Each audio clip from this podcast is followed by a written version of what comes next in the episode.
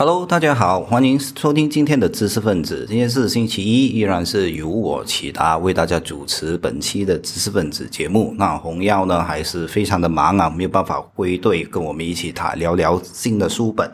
那今天呢，我会带来一本全新的书籍，也是两三年前呢我蛮喜欢的一本书，叫《无声的入侵：中国因素在澳洲》。那当然大家就知道了，OK，上个星期开始有所谓的新疆棉花的事件燃烧到今。今天呢，可能那一个事件的热度都还没减退啊，大家都看到一大票的这些明星歌星纷纷出来表态，说自己是支持这个新疆棉花的。那这件事情呢，其实也有很吊诡的地方，怎么说呢？就是让。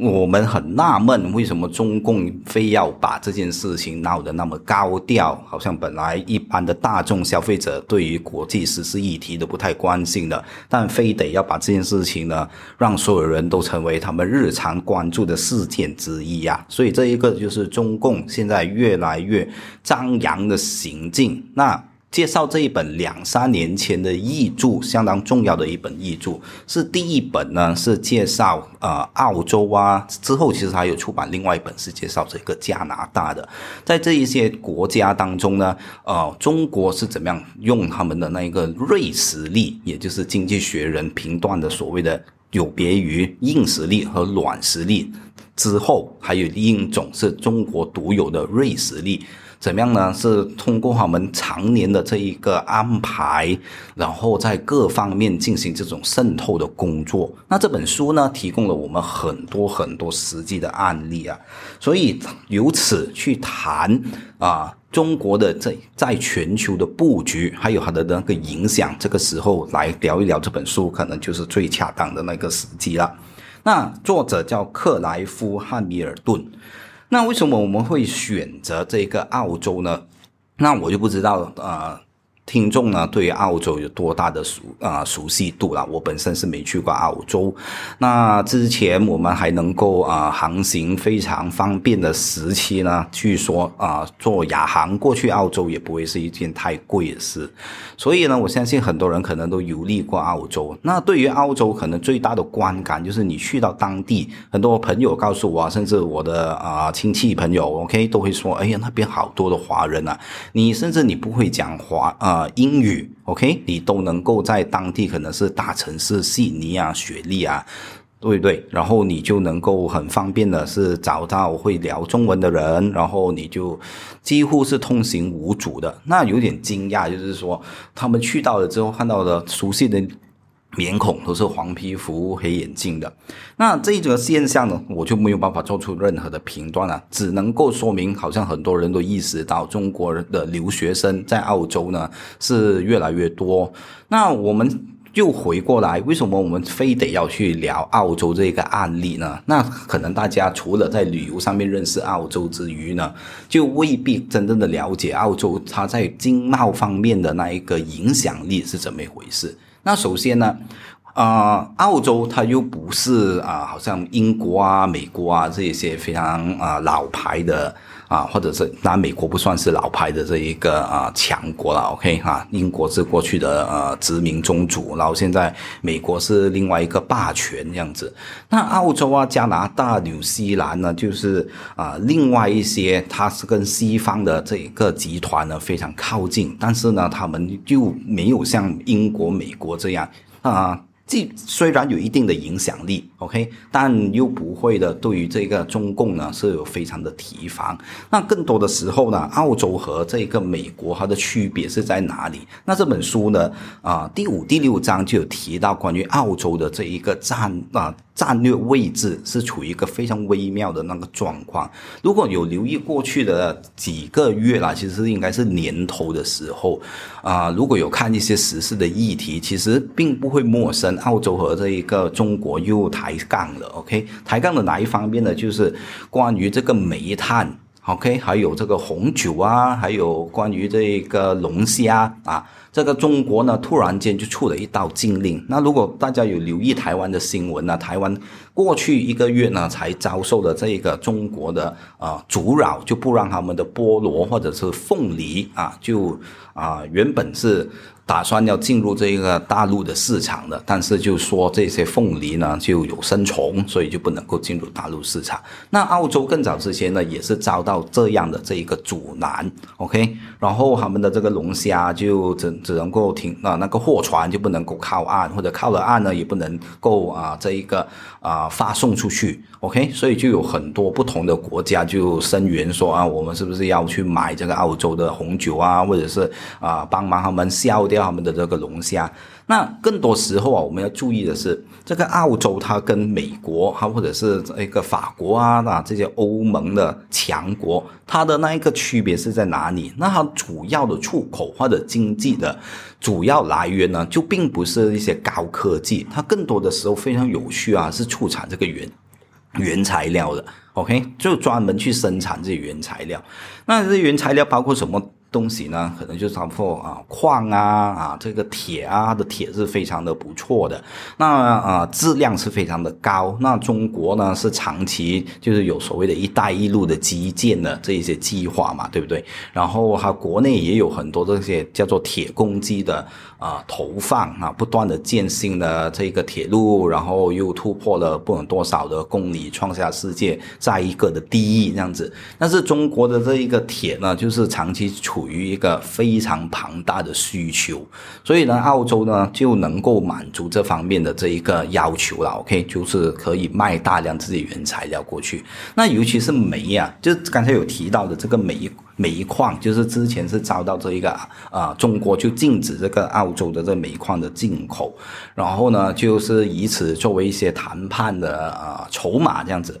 但是这件事情呢，当然就澳洲最后还是占这个上比较占利的，因为为什么呢？因为这原材料大家注意啊，就是啊，全世界的那个需求其实是啊持续的。存在的，所以就不并不会啊，好像是说哦，你不买的话呢，我这个原材料就没有地方销啊，就不存在这样子的那个情况。更何况呢，澳洲的煤还有它的铁呢，其实是质量非常的高。那我们就会去纳闷，为什么中国啊，除了刚才我说的那个“一带一路”的投资计划之外，为什么要买那么多的煤炭呢？那大家可能有所不知啊，就是中国现在呢啊，占如果我看。过去的那一个材料的话呢，显示中国的这个碳排放大概是占全世界的总碳排放量的三三十八先左右。那这一点就说明了非常夸张。那我们一般的观感不是说，哎，不对啊，那中国现在的这一个经济发展不是非常的不错吗？又有核。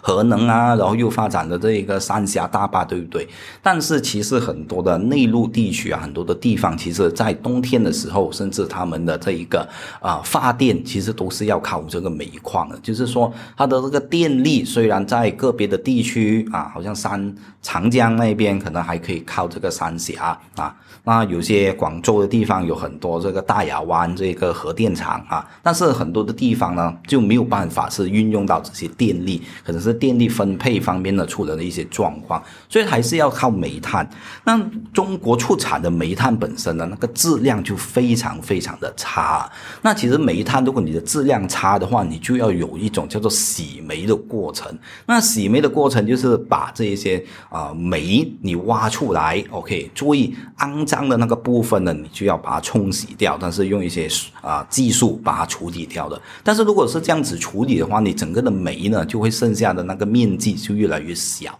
那这样的话呢，你能够烧的煤就当然就不多。那中国呢，就是为了节省这一方面呢，就是不要浪费这些煤啊。OK，那虽然它会造成大量的这个污染，但是你烧煤，你还是看它的这个效益为重啊。所以呢，中国的煤呢，基本上是不经过处理的，因此你才会看到为什么有那么大的那一个碳排放的这个问题，或者雾霾非常的严重。所以这个也是困扰着中国长期的啊和根深蒂固的一些啊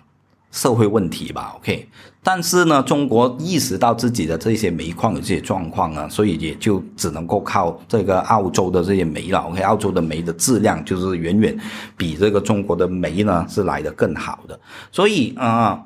这一点你就能够很。清楚的说明了，OK，澳洲它是一个靠啊出产原材料为主的国家，OK，它就和啊欧盟的国家呢就不一样，它就不会是啊发展的什么高科技啊这方面的东西。那更可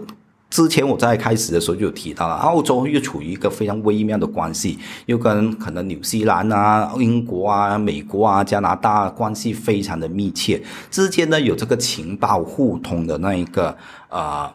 机制啊，就是说，哎，他们在这一个啊军事军事的协调、军事的情报方面呢，是有啊相互交换的这些传统。所以呢，如果啊一旦中国就会啊意识到，可能如果有一天我可能跟英美啊抬杠抬到啊不可收拾的那一个地步，是不是啊？完全是受到这个英美的打压的时候，那我能不能够靠这一个英美的传统的盟友啊这一边成为一个突破口啊？是不是？然后因为啊，澳洲能够买到这个美国、英国的东西，那可能我以后要的一些科技上面的那个高科技上面的东西，是不是可以通过澳洲这个比较迂回的方式取得它的这一个？啊，要的是啊事项呢，那个也说不定，所以是有长期上面的一些考量，所以因此说明了这一些背景之后呢，大概大家可以了解，澳洲其实是对于中国来说呢，它是一个能够触及，然后它的困难度又不会好像啊英美这样啊有非常强烈的敌对的那一个啊关系，那从前是这样的一个。啊，意思啊，但是这两年呢，澳洲和这个中国的那个关系好像也闹得更加更加的僵了。OK，那它在啊各方面呢又能够满足这一个中国的啊进出口的那个要求，所以他们的两者之间就是这两个国家的经贸往来呢就变得越来越的紧密。OK。然后在这一种情况之下呢，啊，其实很长时间，澳洲呢是没有意识到中国是在部署这一个非常非常大的呃安排，怎么样把这个澳洲呢慢慢的靠向这一个中国，而疏远美国。尤其是在二零一六年川普上台之后啊，啊，不断的强调这个美国优先，几乎是把这些亚太地区的实力呢是慢慢退缩回去。那个这个是川普。上台初期啊有的一个啊举动，所以呢啊习近平也能够在这个时候呢，就是安排啊中国的实力呢是慢慢的是进驻这个美国退场的部分。那我们要谈到中国怎么样去啊进行这些渗透的工作。那我们就要去了解，他通常是运用怎么样的那一个办法，完成他们想要达到的这一些目标啊。那书中提到的很多的案例，那我自己先提一提啦。大家可能很难想象，你想到的这个澳洲的部分，你大概应该都会联想得到，哎，是你的大歌剧院，对不对？那二零一五年的时候，不知道大家能不能够去想象，整个澳洲的这个歌剧院。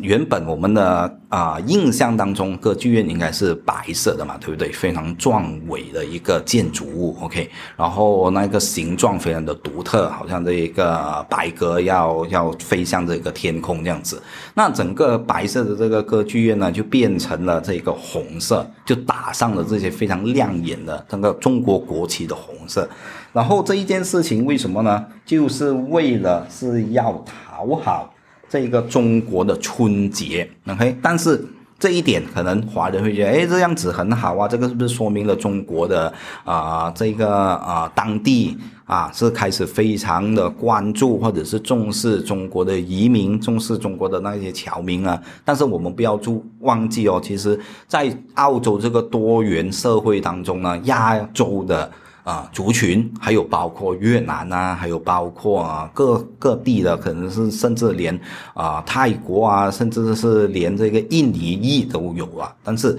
为什么唯独就是这一个中国的春节变成了那么重要的这个节日？其实很能够说明当地的华侨或者是啊对在澳的华裔呢的那个实际的影响力，这是一点。甚至是往后啊，这一个啊，悉尼歌剧院呢还打算呢要上演这个《红色娘子军》。那这个《红色娘子军》呢，就是文革时间的一个样板戏，非常出名的这个样板戏。当然就是宣传当时文革的毛的那个思想，就是说，哎啊，这一个什么什么形式的这一个歌剧或者是文艺创作是最符合党的这些要求呢？是不会有这些啊，怎么样讲啊？这个外国可能是美国的啊，这些意识形态的这些渗透没有啊，最纯正、最符合这个中共的那一个要求的这些创作的形式啊，大概就是这些啊样板戏啊。OK，这个样板戏呢。是被安排即将在这一个悉尼这里呢是上上演的，那这一点呢就引起当然不是所有的这个澳洲呢是非常的这个亲共，OK，那开始引起当地人的这一个注意，好吧？这一这一个歌剧好像不是太太恰当吧？OK，这一个是让人家能够直接联想到文革的时候发生着什么事情，才比较引起啊，可能是当地啊。反共的那一个华裔团体啊，然后和这一个澳洲的有关人士啊，啊是开始紧张，诶，我们是不是要注意一下这个中共的元素在澳洲是不是发展的太过的这一个猛烈？那我们这里就要回到去谈了，那为什么澳洲呢？除了是他们。的这一个大学啊，就是经常是为了抢夺这个学生，所以就为这一个中国的留学生呢大开方便之门，甚至在书中呢会介绍到这一个他们大开方便之门是去到怎么样的一个程度呢？是几乎签订了一些协议，就是说啊，这一个啊，因为我们知道一般的这一个啊中国的人士如果要到海外的去啊。旅行的话，因为他们的这个护照并没有那么的便利，并没有很多的国家呢是让他们可以有这个免签的这一个啊方便的。但是呢，澳洲呢是如果你是通过这一个留学的理由进入啊澳洲的话呢，几乎是可以有一个特别的这些通行，所以这很多人呢就。啊，可能借助这一个啊留学的机会啊，就到这个澳洲这里，然后可能也未必是真的是去啊升学啊，更多的时候可能是借此可能是打工或者是做其他的事情。那更重要的是呢，为什么啊？这个是现在的这个澳洲发生着的那个情况。那我们再往下啊挖掘这本书会提到一些很有趣的面相，你很难够很难去想象，就是原来呢。整个澳洲的华裔人士那个人数猛增，竟然是跟一九八九年的六四事件呢是相关的。因为那时候呢，这啊六四天安门事件，大家大概都知道怎么一回事啊，这里我就不用太多谈什么了。OK，全世界呢是都已经可以从这个直播的那一个啊报道当中知道北京那边发生了什么事情。那西方的这些国家或者是啊。社会对此都非常的关注，那你不可能在这样的惨案面前呢，你是不做任何的表态，然后你是没有给予任何的人道援助。但是如果你要进入这一个中国进行这一个人道救援，那个是不可能的事情。那所以呢，那段时间呢，其实有很多的国家就有点像现在他们对待香港这样，OK 啊。就是看到香港，哎，有这个反送中运动，然后反修例等等等等啊，各各种各样的这个动荡，不断的撕裂整个的那个香港的社会，然后有很多人是受到这个政治的迫害，所以现在呢，欧美的国家都大开方便之门啊，让这些异议人士呢都可以去他们那一边呢，是啊，作为这个避难也好，或者是甚至可以让他们啊长期的逗留啊。那天安门事件的时候呢，也有相类似这个举措。那在这段时间，恰恰就有很多很多的这一些中国人士，就借此机会呢，就啊去到澳洲啊，去到加拿大这些国家。那那时候几乎是只要你能够表达出你是在这个，你可能涉及。啊，有参与这一个天安门的这一个示威运动，OK，你不需要去到现场啊，你只要可能真的是发表一些批评这个中国当局的这些言论，你几乎都可以直接的获得这些啊拘留权。所以很多时候呢，是当时的这一些澳洲啊、加拿大啊等等的国家啊，没有很谨慎的筛选啊，就出于这一个好心，就接批接受了大批的中国的移民啊。他们在此呢，你就可以看到很多的人其实是浑水摸鱼啊，就是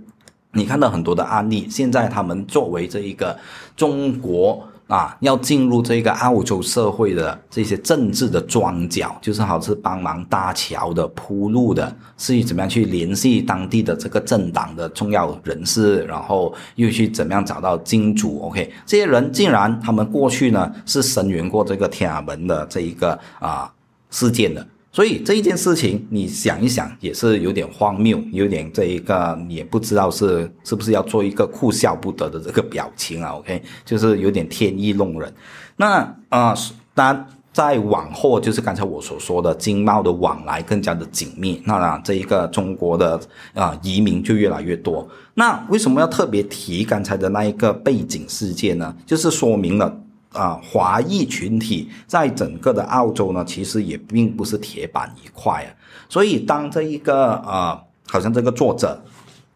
啊，汉密尔顿，他还要完成这本书的时候呢，其实更多的时候是借助当地呢，就是更早期，可能真的是在这一个啊八九六四的时候，他们真的是啊。异议人士啊，货真价实的异议人士，就靠他们的这个协助，才能够完成这本书各方面的那一个资料的收集。所以这一点呢，我们千万不要忽略。虽然我们一直在谈这本书，告诉我们的各种的面向，关于这一个啊。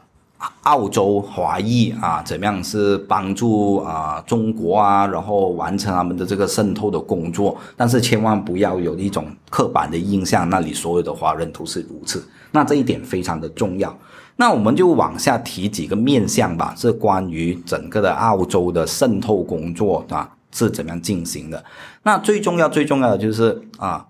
他这个中国，他会透过很多的这些叫做代理人，那些代理人呢，都是突然冒出头来的这些富豪、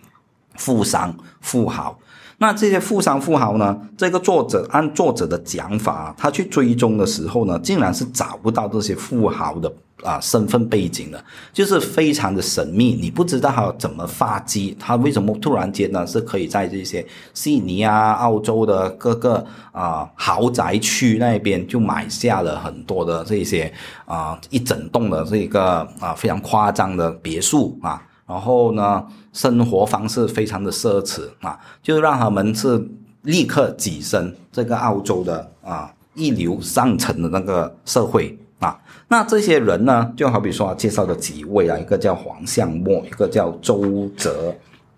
荣啊，他们都是澳洲的公民，但是他们呢，长期可能是在广州啊，是也有他们的那一个产业。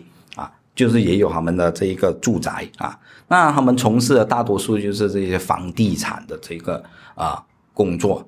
啊，房地产的大亨啊，不是叫工作，他们根本就是房地产的发展商啊。那这一些发展商呢，他们主要会做些什么东西？就是啊，为各个澳洲的这一个政党啊提供这个政治的现金。啊，这一点其实我们又可以去往下深谈一点点了。就是上个礼拜我们就有谈到反民主这一本书。那反民主这本书呢，其实多少是揭示了民主的制度它的脆弱的程度。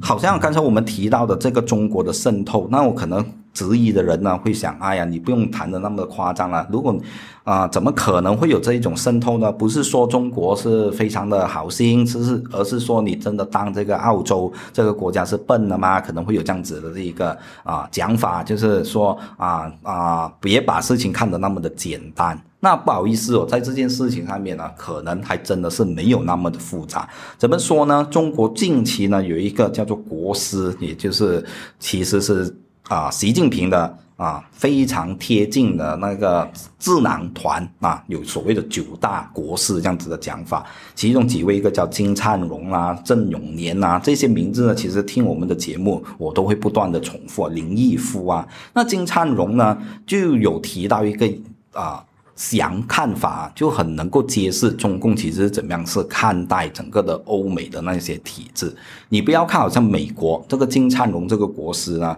他就提到你不要看美国的这个民主机制好像是非常的牢固啊，但是呢，好像我们在反民主的这本书当中也提到。啊，美国的投票率长期以来呢，很多人其实是所谓的哈比人啊，就是不关注任何的这个政治议题啊，对于政治的啊课题呢，也不表任何的兴趣，所以呢，就造成长期以来这个美国的各方面的这个选举投票率就相当相当的低，有时呢，可能是要到了大啊总统的大选啊。啊，投票率才达到大概四十八左右而已。那你可以想象，完全不是好像马来西亚这样子的状况。那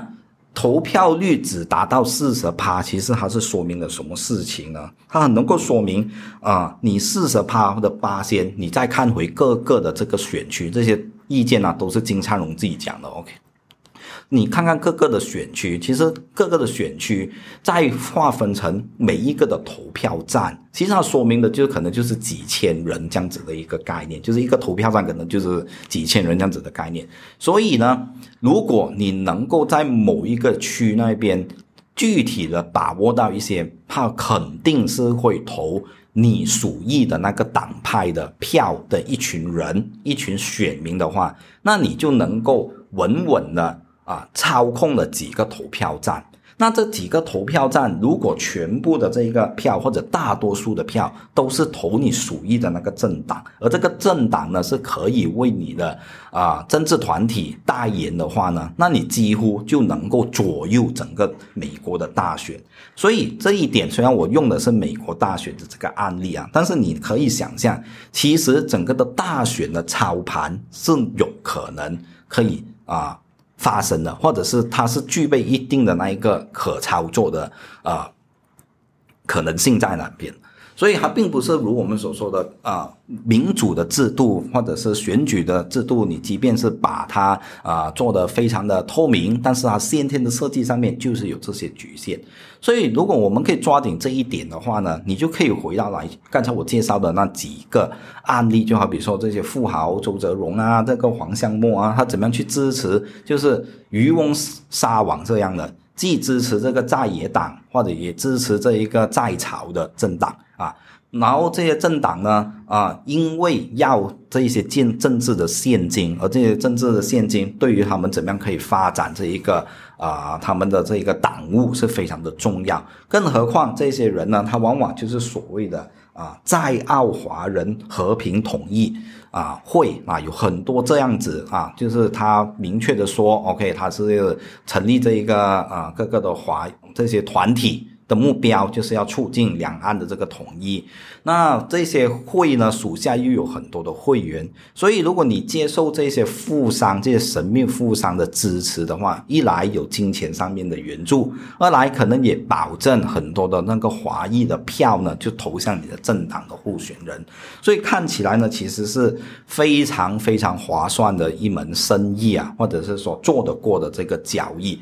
那当然了，你会去想了啊，那些澳洲的这些政党会不会是那么的无耻，那么的是当这个傲奸啊，就没有去考量？呢？那他们没有啊怀疑啊这些人是有别有用心吗？那其实更多时候呢，很有可能是出现在这些政党的候选人啊，是高估了自己能够控制这一些啊向他们提供政治现金的势力。那很多时候你也看到啊，整个。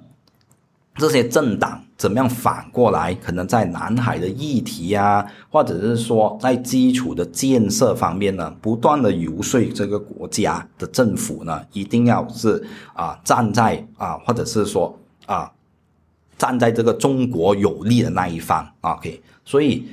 随着这样子的那一些政党的候选人的数目越来越多的时候，那。这一个作者就认为他要写出这一本书来做出一个明确的警惕，否则的话，当整个的啊中国在基础建设或者是各个方面呢都完成了他们的部署，那他就非常的担忧，整个的澳洲会不会因此呢就一去不复返？那我们再介绍其他的一些面向嘛，这些面向呢，可能更能够连接到马来西亚的情况。虽然我们谈这样多，谈了差不多半小时，谈关于这一个澳洲的状况，但是其实更多的时候呢，我们是以此来警惕，是不是马来西亚也有相应的那一个情况存在呢？刚才我提到的很多所谓的两岸统一促进会啊，大家有没有觉得很耳熟能详？是不是在马来西亚你也听过类似的这些单位呢？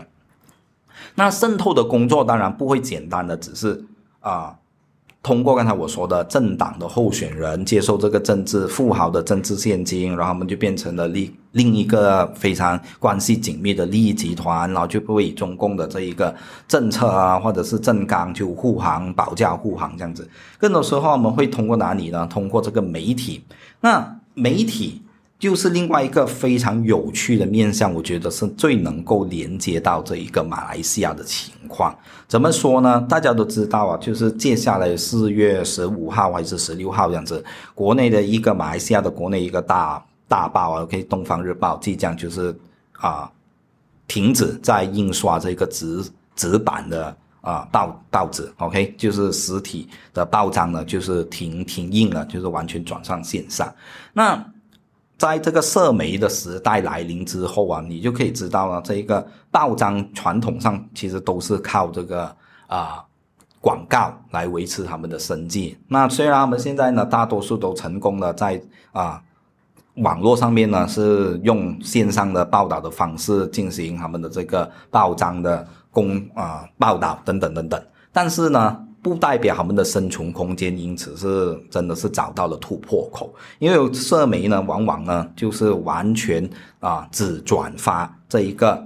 啊各个媒体机构的新闻，但是呢以此来增加他们的点击率，但是没有分分毫的给这些新闻的机构的，这个是啊目前很多国家面对的那个窘境，而这些。啊，媒体啊，不管是报章、电视台也好，还是电台都好，你又斗不过这一个，就是别人打广告都会第一时间想到是油管，想到是脸书啊，就不会想到是啊，我要去电台啊，我要去这个报纸那边登广告。所以呢，经营的空间是越来越困难。在这种情况之下，如果政府没有提出啊任何的这个协助或者是干预的话呢，你就可以设想到这一些媒体其实长期以来都是非常渴望有这一个金主呢，是可以提供这一个